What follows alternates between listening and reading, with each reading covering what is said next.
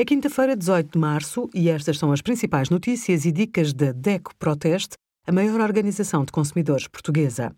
Hoje, em DECO.proteste.pt, sugerimos como trocar artigos sem o talão de compra, a conta à ordem para condomínio mais barata e a ferramenta Comparar Preços, que ajuda a confirmar se o desconto vale a pena. Está farto de massa e arroz? Experimenta alguns acompanhamentos menos tradicionais que podem contribuir para uma alimentação mais saudável.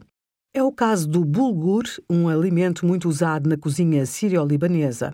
Pode encontrar bulgur feito apenas de trigo duro ou de misturas de trigo. Outro exemplo é o cuscuz, um prato originário do norte de África. É uma boa fonte de proteínas, fibras e hidratos de carbono. Muito versátil é também o millet, conhecido como milho painço ou milho miúdo. Tem um elevado teor de fibra e é rico em ferro. Por último, destacamos ainda a quinoa, uma planta proveniente da região dos Andes, Peru e Bolívia. É um alimento interessante pela quantidade e qualidade de proteína. Obrigada por acompanhar a DEC Proteste a contribuir para consumidores mais informados, participativos e exigentes. Visite o nosso site em deco.proteste.pt.